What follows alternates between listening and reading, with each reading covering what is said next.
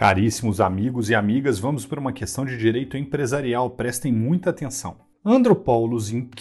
é uma sociedade constituída na Grécia, com sede em Atenas e sócios de nacionalidade grega, exceto a sócia Querência, brasileira nata, que detém participação de 80% do capital dividido em cotas. Vamos devagar.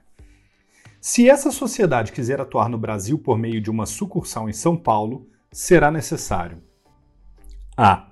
ter permanentemente representante no Brasil, com poderes para resolver quaisquer questões, exceto receber citação judicial pela sociedade. B. Transferir sua sede para o Brasil na hipótese de nacionalizar-se, mediante deliberação unânime de seus sócios, independentemente de autorização do Poder Executivo. C.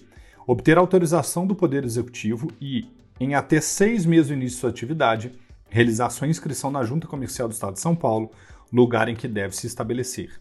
E D. Sujeitar-se às leis e aos tribunais brasileiros quanto às operações praticadas no Brasil e qualquer modificação no contrato dependerá da aprovação do Poder Executivo para produzir efeitos no país.